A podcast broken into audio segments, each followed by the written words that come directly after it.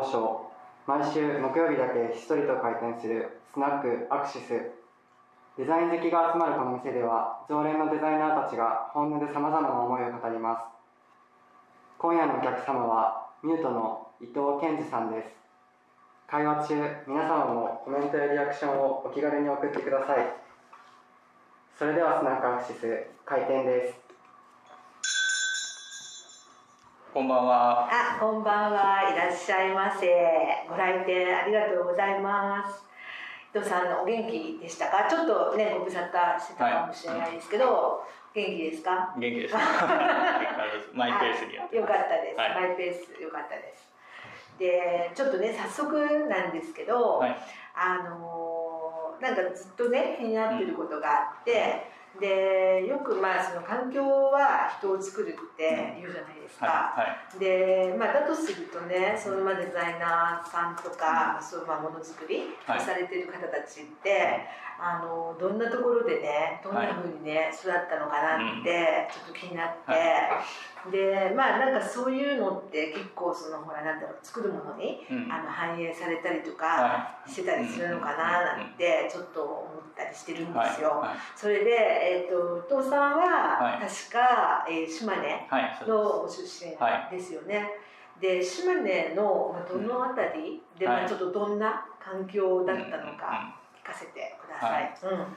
えっと僕は島根県の、えーもう広島との県境なんですけど飯南町っていう、えー場所で育ちました。はい。で、えー一番最初の元は広島で生まれて、うん。えでまあ両親の離婚があってで母方の実家に帰って、うん。それで島根なんですけあどそれでいない町なんですけど、もう山あいの町ではい。標高も高くて、へ あの島根ってあんまり雪のイメージってないんですけど、うん。結構豪雪地帯で、あそう。ん、そうなんですよ。なんでもう今はそこまで降らないんですけど、僕が子供の頃はもう1メーターとかそれぐらい降るよううなところで。もう中学校の頃とかは2階の窓から校舎の2階の窓からみんなで飛び降りて遊ぶっていうような、えーそういううん感じでした、とじゃあすごいあ標高も高い。うん、ここも高くて、うんうんうんえーもう本当に田舎なので、うん。まあ、もちろんまあ僕の子供の頃なんで、うん。当時はそんなコンビニもないので、えーまあ、にしても今でもそんなコンビニないところですし、まあ、スーパーもその町には1軒しかないし、へまあ、たまたまそのスーパーが僕家の裏だったんで。あ、いい、そだからそんな感じで本当に、えーまあなんかどっかで買い物できると言ったら自動販売機があるぐらいのへ感じでしたね。で田舎も意外と田舎って公園がないんですよね。あ、確かに。都会みたいな別に作る必要がないからだよね。だからまあ山に行くとか、まあただただ歩くとか、なんかそその中でまあちょっと山水飲んだりとかななんかそうそういう子供の頃もそんなもう本当自然に囲まれてるっていうような感じでしたね。だから逆にアウトドアにでうんキャンプするとか、うん。なんかそんなこともなくて、うん。うん。えなんか日々日々自然の中にいるから、うんうん、っていうなんか特別、うんうん、なんだろうな本当に田舎だったから、まあのんびりみんなしてるっていうよはいはいうな感じですはいはい。ね。なるほどね。でもそれで例えばまあじゃあ遊ぶってなると、まあ外でうん何なんだろう。なな何して遊んでました？遊ぶってなると。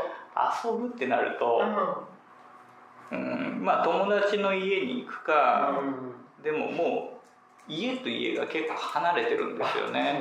でまあ1キロ3キロとかまあまあ全然あるのでで自転車に乗ったりとかまうん。あ自転車内こう歩いたりしていくんですけど、もうその道中でいろんなものを見つけたりとなか寄り道したりっていうのが遊びになってて。うんそうなの。か。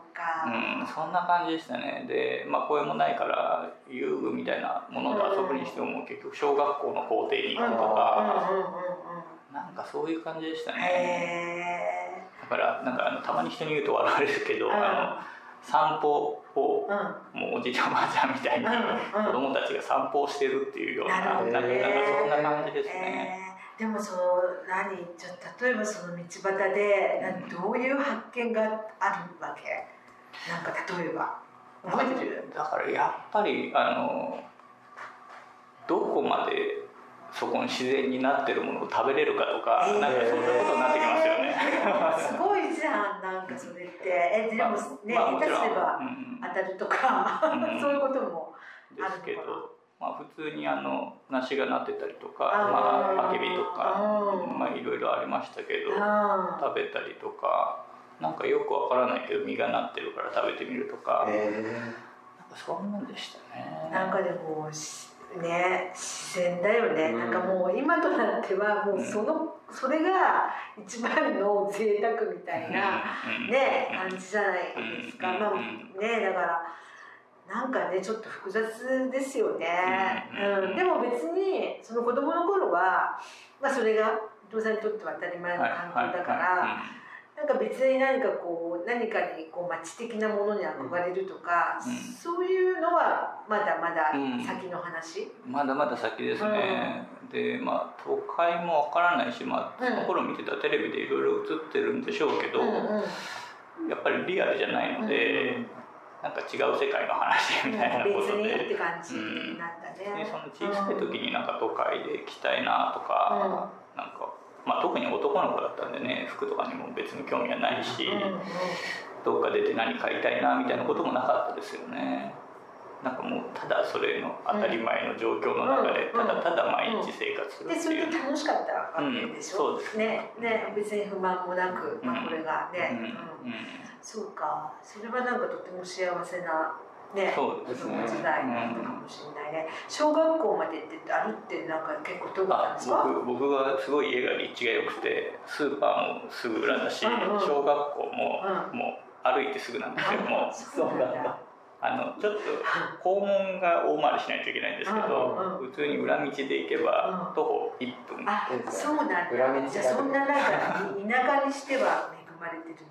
だってすごく遠いなんか山越えでとかそういう子もいたんじゃないですか。あいましたいましたいました、ねえねうん、結構遠くから来たりとかはいましたね、なるほどなまあ、人数も少ないですから、うん。だから、えーとまあ、その僕らの地域では保育所って、まあ、保育園の保育所でしたけど、そこから、えー中学校卒業までうん。一クラスでずっとほぼ同じメンバーです。本当、それすごいね。だからもう途中から。もうじゃあ家族みたいなもんだね、うん。なんかほとんど兄弟とか。だから友達のお父さんとかお母さんも親戚とかなんかそういう距離感で、それはそれはすごいわ、うん。ね。そうなんですよね。なるほどね。そういう環境だったわけね、であのお母様はだから、まあねまあ、そう離婚されてで、まあ、だからあの何お仕事をはい。され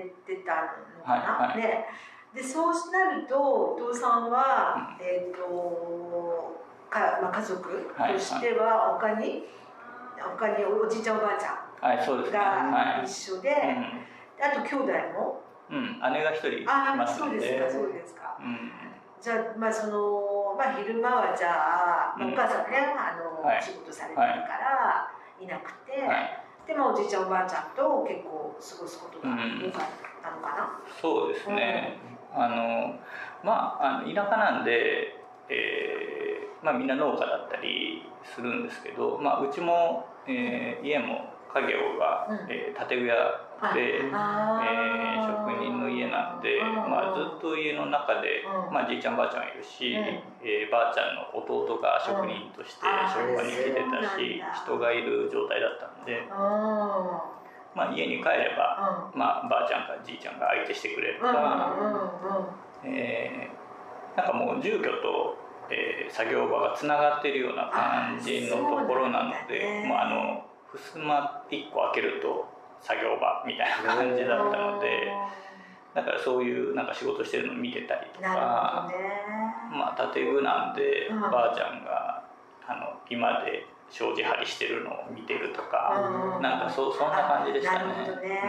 そっか。じゃあ結構まあなんだろうこうトンテンカンテンなのかわかんないけどはいはい。さんだとどういう音がするのかわかんないけど、うん。もうそういうのをはいもうずっとその中でっていう感じだったそうですそうです。ううん。んなんかお手伝いしたりとかってこともあったんですか？まあお手伝いってことほどじゃないかもしれないけど、小さいんでね、うん。あのまあ、仕事手伝うってことはないですけど、うんうんまあ、自分が遊ぶようなものを、うん。まあ、脇で作らせてもらって、まあ、ちょっと自分で作れないとこはなんかねじいちゃんとか、えーまあ、職員さんが手伝ってくれたりとかっていうようなことはありましたね。ああじゃあなんかもうすでにそのあたりからちょっと何かものものづくりうんの何かこう扉が開いた感そうじですね。なんか、うん、その頃は、うん。まあ小さいもう物心ついた時からそれなんで、うんまあ、それが当たり前だから、うんまあ、これが特別な環境とかっていうことも思うこともなく、別にそれだからものづくりの仕事つきたいとかっていうことも特別思ってはなかったんですけど、まあでもなんか居心地はいいなとは思ってました。なるほどね、なんかかっこいいとか、うん、うん、そうそうです職人さんかねっこいいとか、うん。おじいちゃんかっこいいそうとか。そうなんかうんあのまあ僕お風呂を炊くうん。うん当番になることが多かったんですけど、うんうん。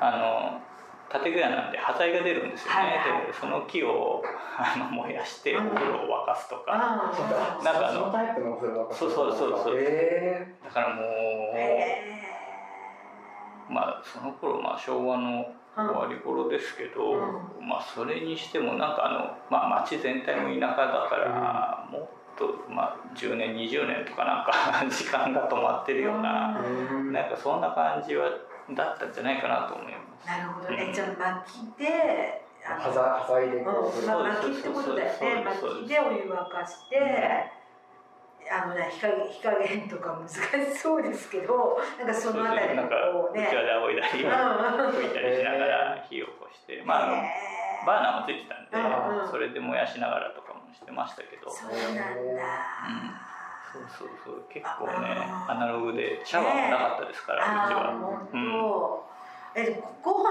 はご飯炊くのはやっぱまあ 違う。ご飯はそこそこまでじゃない。ガス。炊飯器がありますそうかそうか。そうかそうか。それはそれはっていうかなんか薪でもしご飯でなんか炊いてたらすごいなと思ったんだけどさすがにそんなことはないまあでもあのキッチンも土間で、うん。うん、なんか今みたいな綺麗なキッチンみたいな感じじゃなくて、いやーでもなんかいい、うん。なんかちょっと目に浮かぶよね。そうですね。想像できる感じ、いちいち履き替えて下降りてやるっていう感じで。うんそれはすごい。そう。でなんか家のなんかまあもう本当その仕事場がうん。メインはいの作りになってるんはいで玄関らしい玄関もなくて、うん。もう職場あの横にガラス板とか、あのプレス機とかある中を通り抜けて、家のまず玄玄関というかあの最初の土間に入るっていうような、うん。なんかそんな感じでしたね。なるほどね。うん。でお客さんも来てたりするの？そのなんか間間口が、まあ、ちょっと建具屋さんってね、うん。発注を確かけてそう直接お客さんが来たりもするの？なんかこあ来ますね。なんかあの、うんやっぱ町その田舎の町の中なんでまあ普通に知り合いの家の修理とかもありますし、まあ建設会社から建設現場の仕事とかも来てたと思いますし、うん。うん。なんかいろいろでしたね。うなるほどね、うん。そっか。それで、まあ、中学。中学、うん。うんうん。まで、まあ、そんな同じような感じで、はいはい。うんうん、で高校もそのエリアです、えっと、高校はそのエリアにも一つだけあったんですけど、うん。高校が、うん。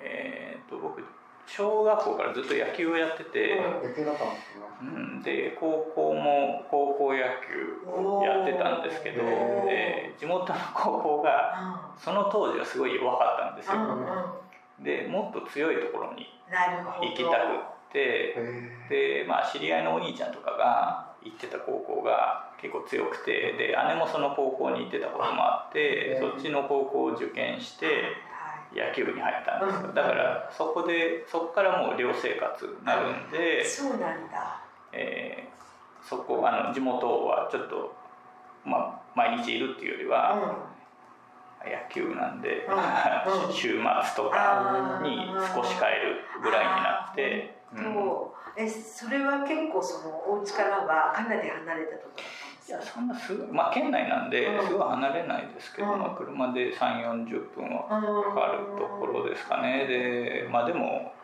ね練習遅いしやっぱ買いに来てもらうのも大変だから、結局寮を選んで寮生活でしたね。ね。すごい名門だったんですか？その野球の。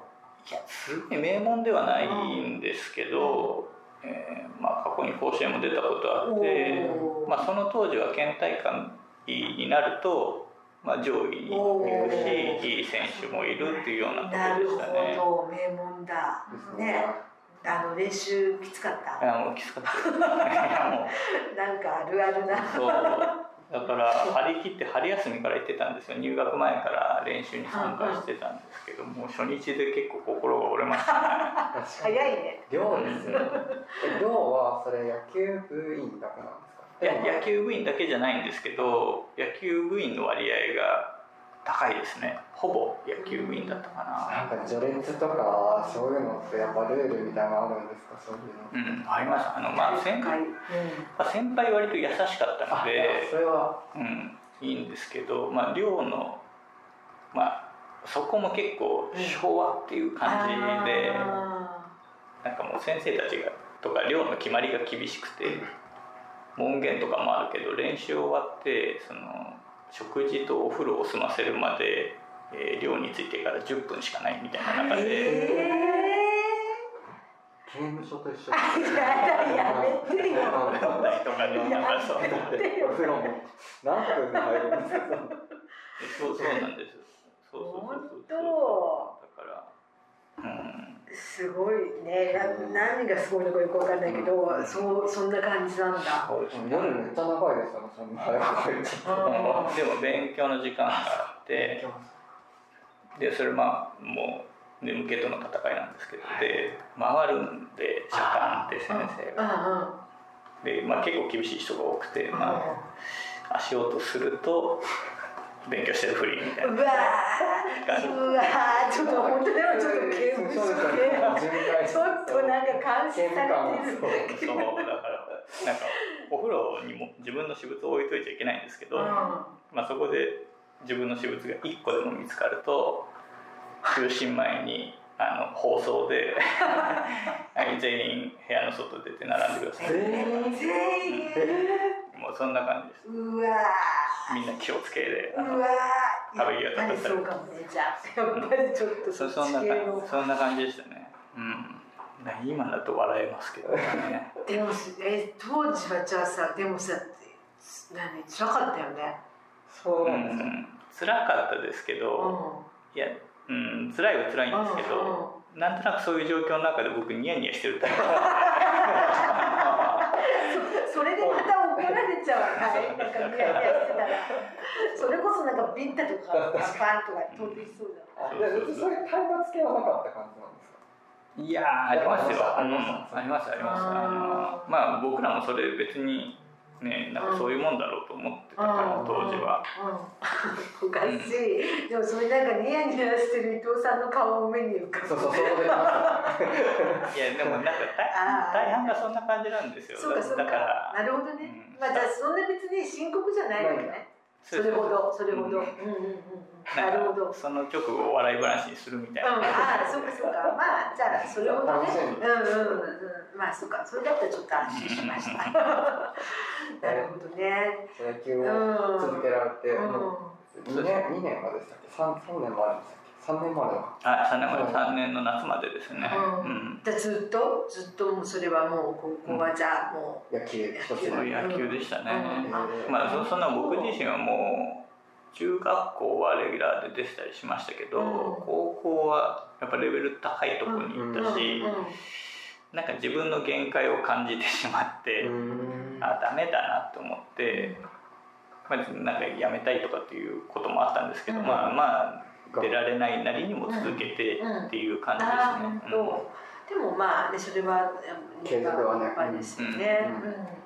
でそれでまあじゃあその野球一筋の高校からまあ次ってなった時に、まあ、まあ大学とか、まあ、進学、ねそれはどうしどうどこにっていうのはどういうふうに決めた、うん、なんかあのずっと小さい頃からまあありきたりですけど絵描いたりするのは好きで、うん、で、うん、で高校の時もあの野球部入ったんでもう文武両道みたいなことは無理で、うん、あの全然勉強はできなかったんですけどあの、まあ、当時だと図工とか,、なんかあの美術の時間は唯一なんか楽しめる授業で。で結構やっぱあの絵描くのも好きだったし、それでいいねって言われることも多かったので、まあ、自分が楽しめるとこだったんですよね。なのでなんかあんまりその、まあ、進学するって言った時に、まあ、あんま普通の職に就く、あのとか、まあ、大学のどういったところのあの部に行くとか、なんかそういうイメージが全然つかなくて。まあ、唯一好きと言えるんだったらそういうところかなと思って、で姉が先にあの東京に出てたこともあって、なんか東京たまに行ったりとか話を聞いたりしてる中で、やっぱちょっと自分もそっちであの暮らしてみたいなっていう思いもあって、でそれでまあいろいろ探して、まあ、東京から通える範囲のところの、えーまあ、美術短大ですけど。まあ、そこに行こうと決めてきましたね。割とでもそれすぐ見つかったんです？いや。短大っていうのはあれ、まあなんかこう理由があったの？まあうんでえっとまあその時に美術の先生に相談をして、で僕3年の夏まで全くそんなものあの美術の勉強とかデッサンとか何もしてないから、なん。かまあ美術大学とかっていうのはもう厳しいでしょみたいな感じになって言われてうん。まあでもなんか浪人してまでどうなんだろうっていう思いもあってでもうめちゃくちゃあのすごく、えー、楽な考え方をして、えー、その時それ横浜美術短期大学っていうとこだったんですけど、今横浜美術大学って言ってますけど。僕が入るまで、えー、女子短期大学だったんですよ。そうだったんだ、うん、で僕が入る年から男女共学になるんで、うん、そうなんだ。絶対男で あの 試験を受ければ、うん、まあ実力がどうあれ受かるだろうと思って。そう。それで。それでそれで決めたの？めちゃくちゃ短絡的なんです、うん、でその時に、桑沢デザイン研究所の資料を取り寄せてたんですよ。ね、うん、後々そこ行くんですけど。ねねうん。そうだからちょっとねあのまあ、まあ、珍しいってことないけど、うん、割とそのねあのまあ桑沢3年だけど、はい、ねあのそこその短大を経由するっていうのは割となんか珍しいパターンのような気がするけどね。うんうん、そうだからその当時なんかそのデザファーサーデザイン研究所別にそこに在籍してたデザイナーの人たちのことを知ってるわけではないので。そうかまあ、なんかもう最後はもう名前で決めてましたね。あ、そうなんだ。で、何横浜がいいとか、横浜がついてるとか。デザイン研究所っていうのが、うん。こまで僕染めんのかなと思って。なるほど、なんかちょっと専門性があるみたいな感じ。そうそうそう最初はもともと横浜の方にも移られたってことですか？そうですね。でで全然学校から近くないんですけど、うん、まあお金も、まあ、家もそんなに裕福ではないので、うん、なのでまあ姉が東京の中野に住んでてそ,、うん、そこの家に居候させてもらってで学校に通うっていうような遠いよね。そうそうそううん。遠いですけどやっぱなんかあの、田舎者で都会に出たばっかりだからその電車で移動するのとかも結構楽しい 楽しいん。だ、なるほどなるほどその薪でお風呂とか中野に住む中野すごい本当カレちゃんのなんかうん、いやそうなんですか？サブカルでなんかたまにそのお姉さんのところに行かれてた東京の時行かれてたって言うんですけどそのなんかそれがはお姉さんが行って初めて東京って感じですか？いやえーっと中学校の頃に、えー一回、うん、うんあ修学旅行家族で家族で。えー初めて。初めて、うん。あのどうだった？どうどうなんですか？なんかそのなんかなんかもうなんか飛ばして？ガツンときちゃった。そう。うん、衝撃的でしたね。なんか、うん、なんかもう感想がないっていう感じの。え あまりにびっくりして。そうですそうです。でまああのそれまでに広島が近かったのもあって、はい。広島市内とかは行ってたんで、なんか人の多さとかは、うんうんまあ、はいは経験してたんで、うんうんあれですけど、うんまあでも東京やっぱ全然違うなと思ってなんかもう怖かったですね。ああなるほどね。いいとかじゃなくてそう。怖い。でなんか姉の用事で東京にその時も出てきて、で姉とおかんは、うん。あのその用事の方行ってうん。僕一人にされることが、うん中学生の時ですか？うん。えそうそうそう。置いてかれた。でそう、うん。で竹下通りとか。えでそしたら行ったんそうそのなんか黒人のいるじゃないですか。怖い怖い。いますいますね。外人さんが呼び込みで、うん。で、ね、外国の人見るのも慣れてないし、でなんかもう声かけられて、うん。でお店連れて行かれてなんかカツアゲのようにえー。なんか物を買わされ、本当に？そうもうありましたよもう。やだいいイメー。ジしないですそれはちょっとね気の毒だねそんなね。しょぼんとして。もう怖かったよねそしたらね。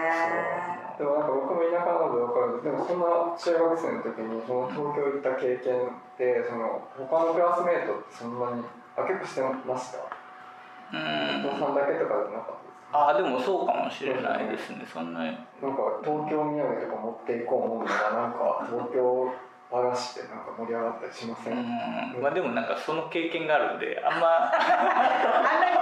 あんまり大きな声じゃ言えない確かに。今言うとねできれば伏せておきたい今笑い話ですけど、うん。中学校の時は結構ショッキングだえー、ったんで、そうだよね。そりゃそうだと思うよそれ。すごい怖かったと思うわ、うん、そっかまんまとね狙われちゃったわけだね。そうです。ねうん。そっわか。わかりやすく田舎者だったんでしょうね、まあ、まあそういう人はほらさ分かるんじゃない？やっぱりねちょっと堂々としてる感じがえ そうか。その後竹下通りリベンジしてるんですか？大学行ってから。いや行ってないですもう。言ってないあんまりあんまり自分マからあんま行くことないです、まあなんかイメージ悪いし。一生行かない方がいいごめんなさいそれがまあ長野に引っ越それで、うんと、そうだね、だからそれでまあ東京うんがそんな洗礼を受け、はい。でもそれでもやっぱり東京の大,、まあ、大学、学校に、まあ、お姉さんとは一緒とはいうものの、そんな怖い目にあったけど、でもやっぱり東京に出てこようと思ったんだ。うんやめとこうとは思わなかった。いやー思わなかったですね。でうんなんかやっぱ田舎しか知らないし、うん。で野球しかしてなかったし、うん。なんか他の自分の なんか可能性ってないのかなってうん。なんか漠然と思っていて、まあありきたりですけどなんかそういう都会へ行けばうん。何かが変わるのかなと思って出ましたね。なるほどね、でそのあれですかその短大の生活はどうです？か初めてでそこであれだよね、うん。デザインを専攻されたんでしたっけ？そうですね、デザインまああのまあ入ったところはデザインでもいろんな分野のことをやるって感じだし、そんなに本格的にデザインっていうよりは、まあ、デザインの入り口を、うん。まあ、少しかじるような感じだったんですよね、だから別に専門的な教育というよりは、うん。まあ、広くちょっとデザインってどういうものか知ろうみたいな感じだったし、僕自身もあんまりやっぱりその当時デザインを学ぼうと思っていったっていうよりは、まあ、それが東京に出る理由にしてたっていうところもあったのであんまりその短大時代は、まああのそこまで学ん積極的に学ぶタイプではなくて、うん、なんとなくやっぱ2年過ごしてしまったなっていうような感じでしたね。そう、か、じゃあ別にそのその時、まあ、そのデザイナーになろうと思って入ったわけでもなかったんだ、うん。そうそうですだから、きちんとデザイナーがどういう仕事してる人かっていう理解もないまま入ってるので、うん。ですね。なんか、ね、うんそれでその短大を出てからは一回、うん、就職するんだっけ？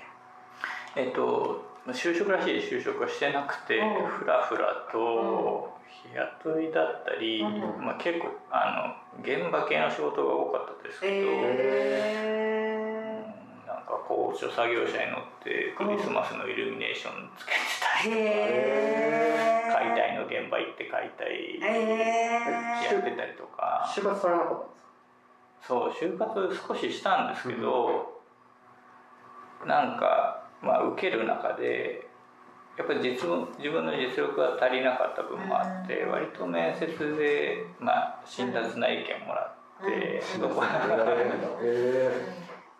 まあ、確かにそそのレベルで、まあ、デザイン事務所にっていうのはあったんですけど、まあ、今思えば自分でも、うん、だから結構それで、うん、やっぱこの道じゃないのかなとは思思ってなかなか積極的に就職活動もできないままっていう感じでした、うん、でまあとにかくもう肉体労働でも何でもとりあえず日銭を稼がなければで。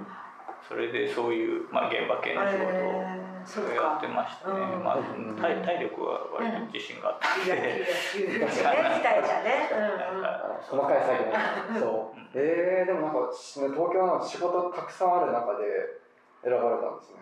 うん、まあでもまあそれもなんかいろんなことから逃げて逃げて たどり着いたとこはそこっていうだけで、でもあのまあ田舎に戻ろうっていう選択肢はなかったんだね、うんぱり、もうちょっとなんかここでちょっと試してみようみたいな。そうですね。うん。だからうんそうですね、うん、今のままではちょっと帰れないし、うん、帰ったところで何の仕事があるんだろうっていうような感じでしたよねなるほどね、その頃もうお姉さんはもうあれですか？なんかお仕事東京でお仕事されてたの？そうですね、あれはあれでしてましたね。そうかそうか、なるほどね、そうか。じゃあそれでいろいろこうその肉体仕事をしながら、しながらもいろいろ考えてた。うん、いろいろ考えてて、である時にあのまあ、さっきあのイルミネーションとか装飾の仕事してるって言ってたんですけど、その現場の一つで「あそういえばあのお前美大行ってたんだよね」って言われて「今度ここのイルミネーションを提案するんだけどその提案してみない?」って言われたんですよ。であやりたいってなって、でいざ取り組むんですけど、やっぱ全然できないんですよね。で返事した時は自分も美大いたからっていうのがあるから、えー、まあやりますやりますって感じだったんですけど、いざやりだしたら全然。まあ、案もまとまらないし全然出てこないし、まあ、それをどう伝えていいのかもわからないし。で結局なんか下手くそなあの完成イメージみたいのを出したけど案の定ダメで。でその経験がなんかすごい悔しかったんですよね自分の中では。なんか変な、まあ、ただ美大にその美術短期大学に行ってたってだけで少し自信があってでもいざやったら何もできないっていう自分がすごい悔しくてでなんかその悔しさがあればまだ頑張れるかなと思ってで、まあ、もうちょっときちんと勉強して自分が好きなことをしっかり仕事にしたいなってその時に思ってでもう一回調べてで。うんまあ、今から美大4年行くのはもうお金的にも、ね、親に支援してもらうにしてももうとても言えないと思ってでできるだけその期間が短くて、えーまあ、学費もなんとか抑えれる。でもあのきちんと学べるところってなったら、まあその当時はもう桑沢の夜間で2年うん。うんあ2年だったんだね。うん。でそうすればまあまあバイトもしながら行けるかと思っはいはいはいはいてそう。それで桑沢に入ることにしたああんですよね。そうなんだ、うん。それがきっかけだったんだ。そうですうんよっぽどじゃ悔しかったね。そうですね、うん。うん。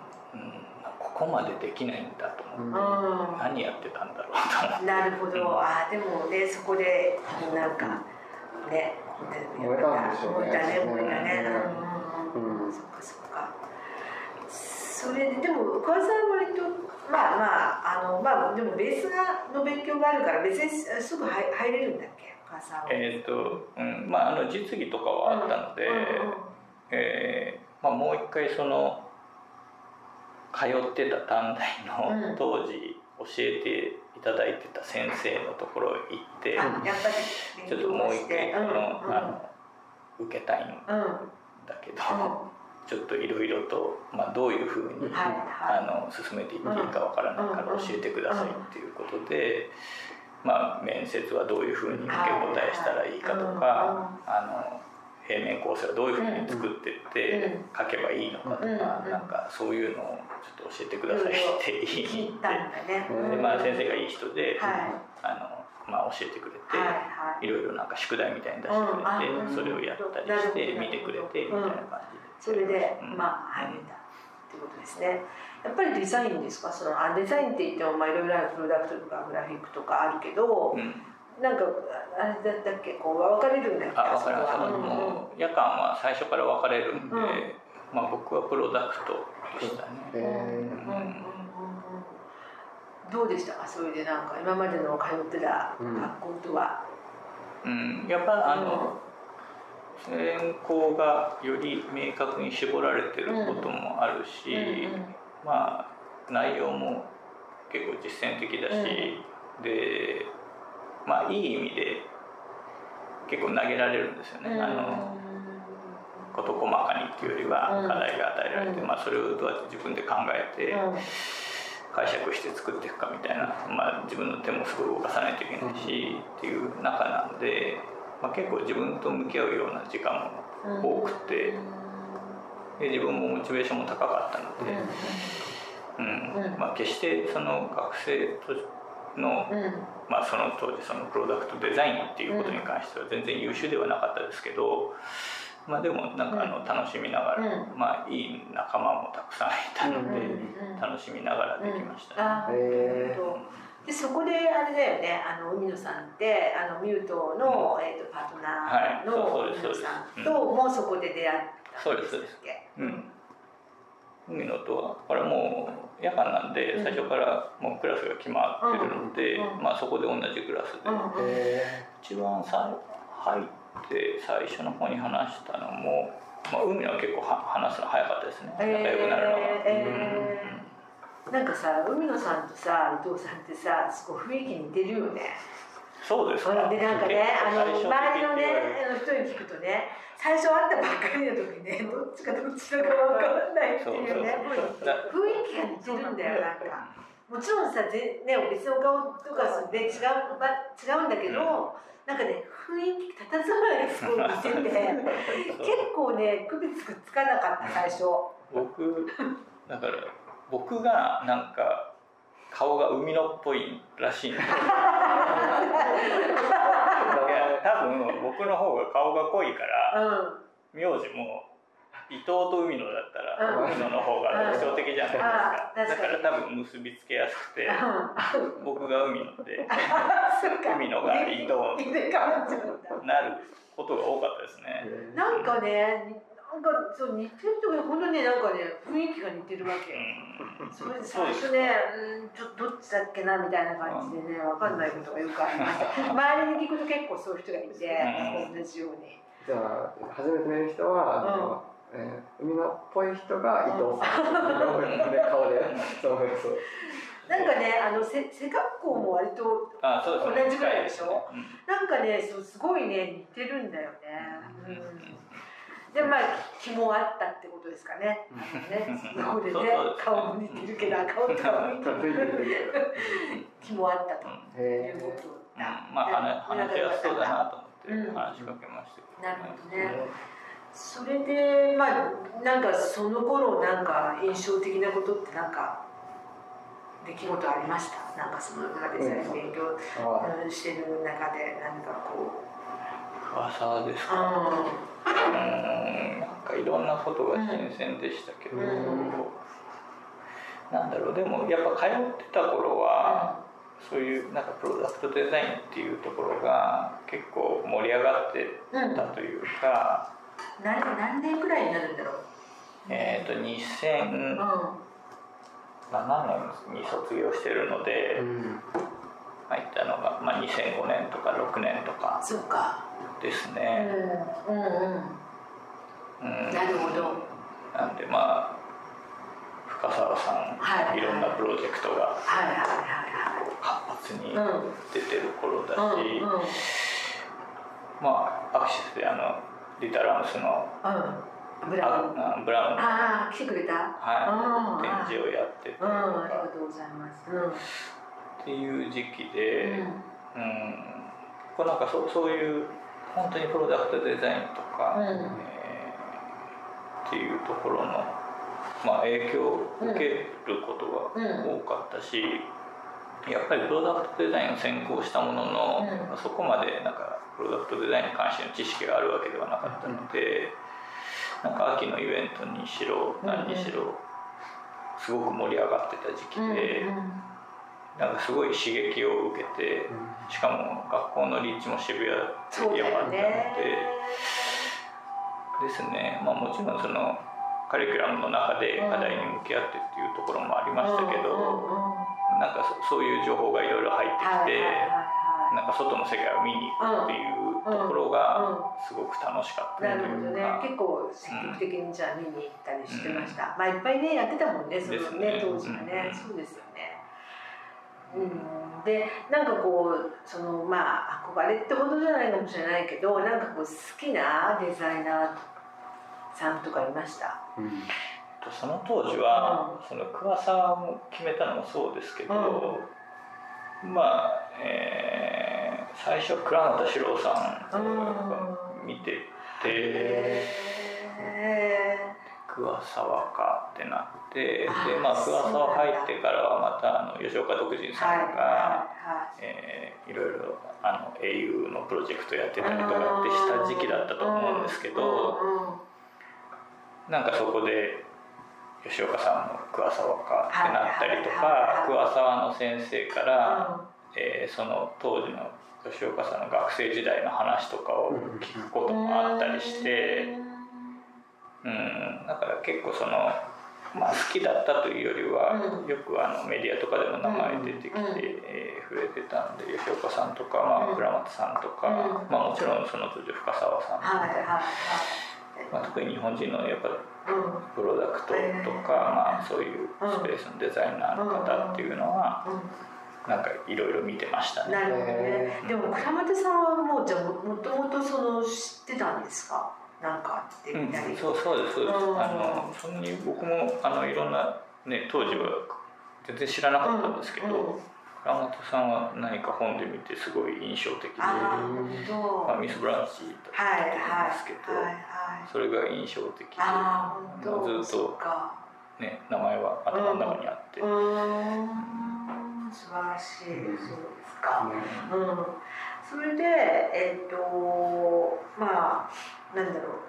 えっ、ー、とまあ卒業ってなって、それでどうしたんだっけ？もうあれだよね。いきなりあのミュート作ったわけじゃないなかったでしたかね。一年間ありますよね、うん、で。その1年は、えー、野村工芸社にいまして1年しかいなかったんですけど、うんうん。たまたま桑沢で、えー、展示まあ、えー、有志による展示みたいのをしていて、うん、まあ、それを、まあ、その当時の担任だった人の知り合い、えー、が、まあ、野村工芸者の方で、えー、見に来ていただいてて、それで、まあ、僕が作ってるものを見て、あの声かけていただいて。でまあそれがきっかけで、えまあ、それ夏ぐらいだったと思うんですけど、まあ、ちょっと卒業が近づいたタイミングでやっぱあの一回仕事しに来てみませんかって言っていただいて、で卒業前から確か、うん。えー、通い始めて。すごいね、ね、やっぱりそういう、まあ、優秀な人こうねうん、探してるんだね、うん、そういうところでね、あ本当たまたまだと思いますけど。いやいやいやでもねすごいよね。向こうからね声かけてくれるっていうのはすごいラッキーでしたよね、うん、ラッキーでしたね、で海野さんも一緒に？そう海野は海野で別のルートっていうか、別に同じ流れじゃないんですけど、たまたま、えーまあ、共通の友人がいて、その友人も野村でなんか働いてて、でまあその子に多分誘われたのか何かでその友達と同じルートで野村工芸社で、あの派遣スタッフみたいな感じで勤め出してて、だからあの野村にいたんですよね、同じぐらいのタイミングでいて入って、だからまあ新社屋になってからは別でしたけど旧社屋の時旧社屋の最後の1年にいたので、えー、その時は同じフロアにいました。あ本当。やっぱ縁があるんだね じゃあまあ別々のでも、まあ、部署は別々で。チームは別なんですけど、うん、そうなんだ、でもそれでまあじゃあまあまあちょっと話したりとかなんとかしてる中でその、一緒にじゃあ会社作ろうぜみたいになったの？うん。ですね。やっぱなんかあのプロダクトを学んでで、まあ、そういうありがたい話をいただいたんで、まあ、そうやって野村工芸社にんで仕事させていただいたんですけど、うん、やっぱりなんかあのちょっとやっぱりやりたいこととなんかまあその当時プロダクトを学んできてすぐだったんでプロダクトらしいことはなかなかできないなと思ってて、まあ、当然1年目で入って何かをできるってわけではないのでそうなんですけどなんとなくうんちょっともう少し違う方向でやりたいなっていうのとあとまあその当時独立したのが25歳でしたけど。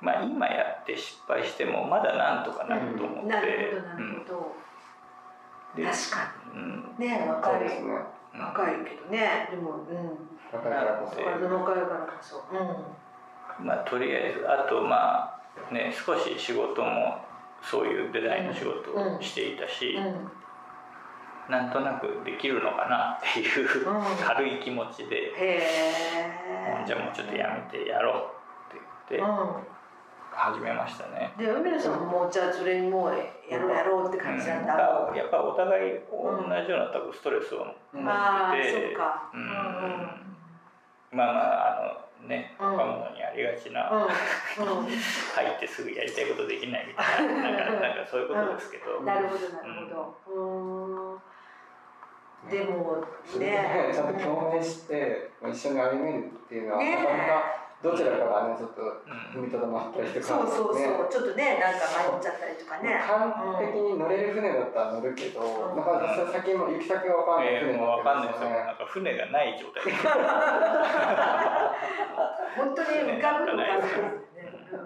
えー、すごい面白いでもさ、案の定さ25でさ独立してもさ、仕事いやないですよ。ないでしょ、ないです。別にその 野村の時の仕事を誰かからもらえるっていう状況で出たわけでもないし、うん、だからもうゼロの状態で出たんで。そうだよね。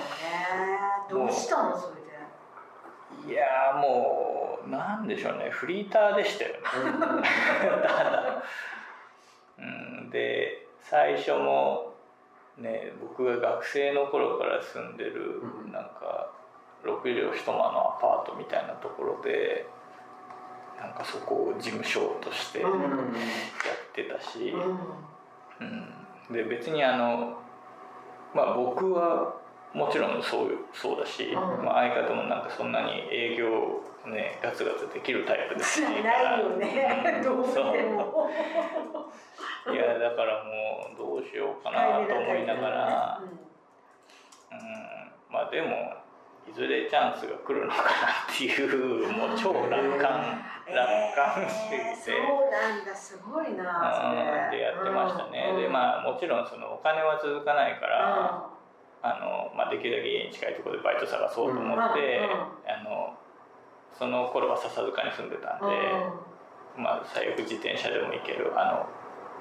オゾンあー。あーそうか。あオズマンでバイトしてたのか。そうああなるほどね。バイトしたりしながら、うんなんかそこでねあの、えーまあ、いろんなデザイナーの方に知り合ってとか、はいはいはいはい。あのまあ、そこのオゾンの方に紹介してもらったりとかする中でなんか、まあ、いい職場でしたね。そういう関係性ができたりとかうん知り合いが増えたりとか。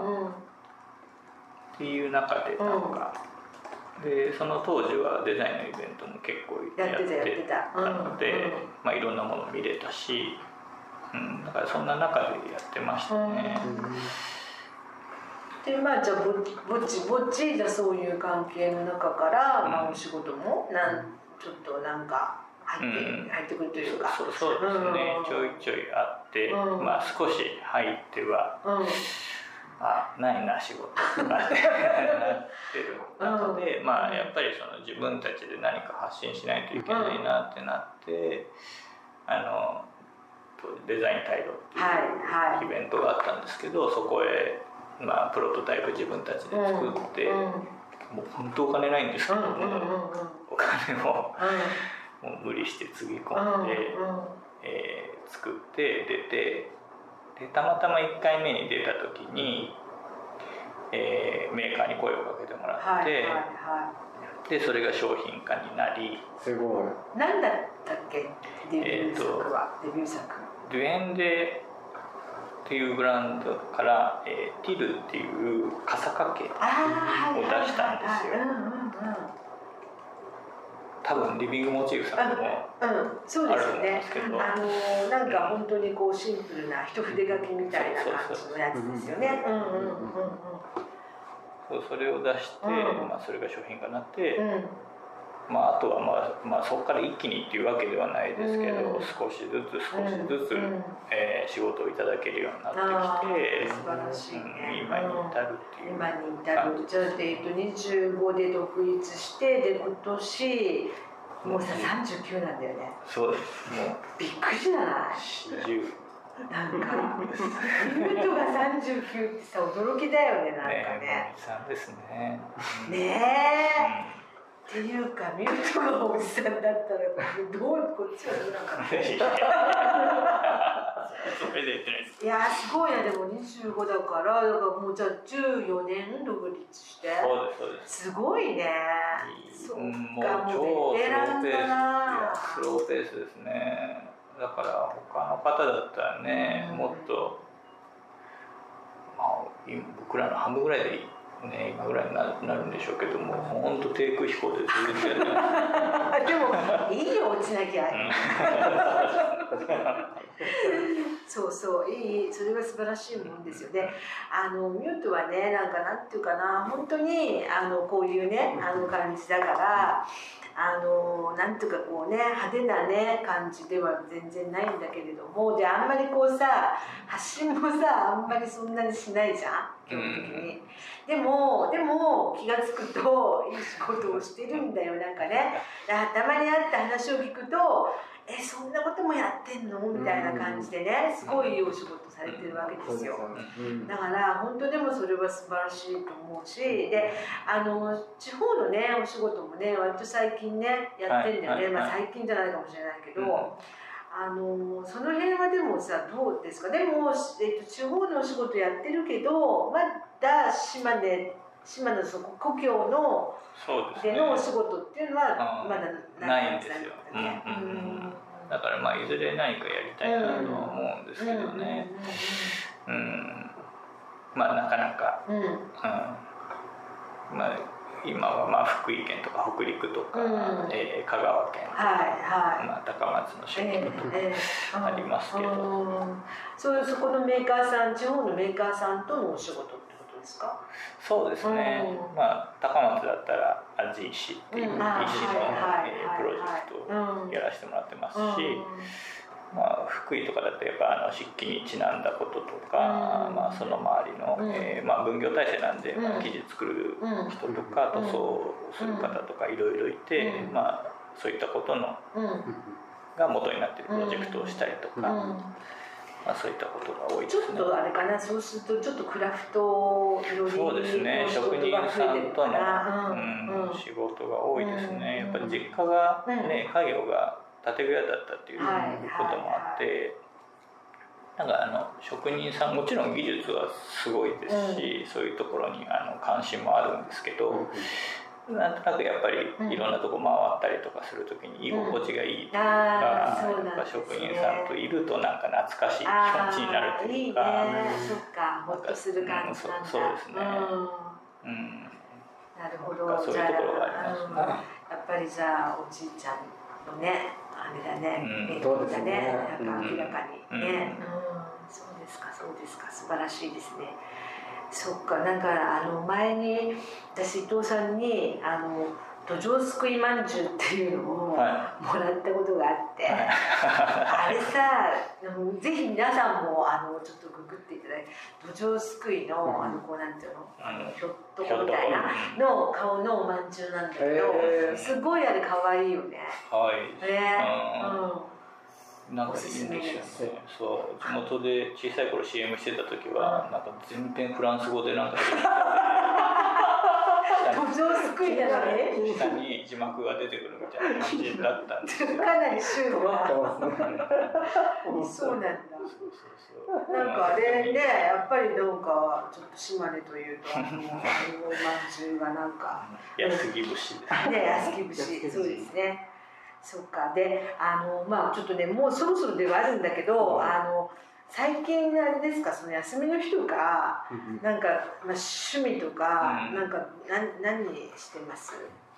えーと、僕あんまり趣味らしい趣味がないんで、うん、あれですけど、うん、まあ、あの今2人子供がいて、うん、えー、まあ、5歳の女の子と、はい、まあ、6か月の男の子なんですけど、まあね、あの6か月の男の子の方は、息子の方はなかなかまだ外、ねあんま出れないですけど、まあ、娘とよく、まあ、都内の展示回ったりだとかあその2番目の子が生まれるのも、うん、えー、里帰り出産で嫁さんが産んだので、うん、えー、まあ、娘と2人生活だったんですよ。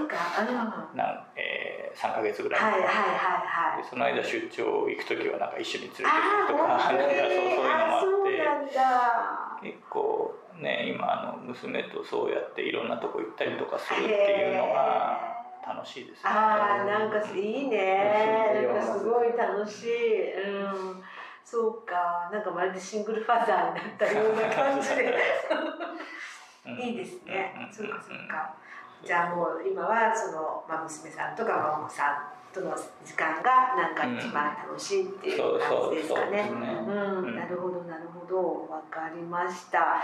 それでですねなんかね、もう本当にねあっという間なんですけど、なんかちょっとねそろそろね閉店でこのスナック 閉店時間がまあ非常に早いっていうことです。非常にまだねお名残惜しいんですけど。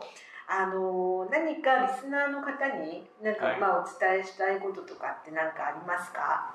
えー、っとですね、うん、あのまあこれから展示多い時期になるんで、いろいろあるんですけど、まあ、今週末も明日からですね福井でリニューっていうイベントがやってまして、うん、であの、まあ、福井のメーカーさんと僕はよくお仕事をさせていただいてるので、はい、えー、そういったところが指導に介して、うん、まあ、あの工場を見れたりとか、えー、まあ、実際商品変えたりもしますけど、うんうん、えー、まあ、とても楽しいイベントなのであのまあね直近なので今から計画していってくださいみたいなことじゃないですけど、まあぜひ注目してほしいなと、えー、あじゃあその現場で、まあ、いろいろんな方たちが参加して、こう回るっていうようなことなんですか、はい。はい、へえ福井だと鯖江とかあるんですか？そうですそうです、うんうんうん、えー、地域で、えー、まあ漆器もあれば当然メガネもあるし、うんうんえー和紙もあるし刃物もあるし、えー繊維系もあるっていうなんかねねすごいいろんな産業が集中してるうん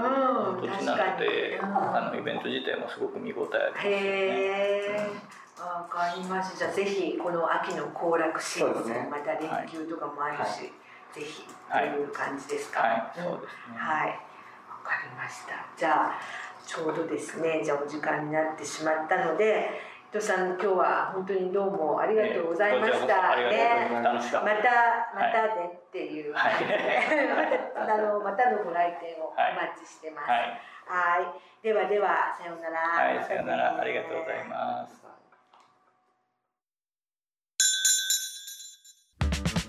す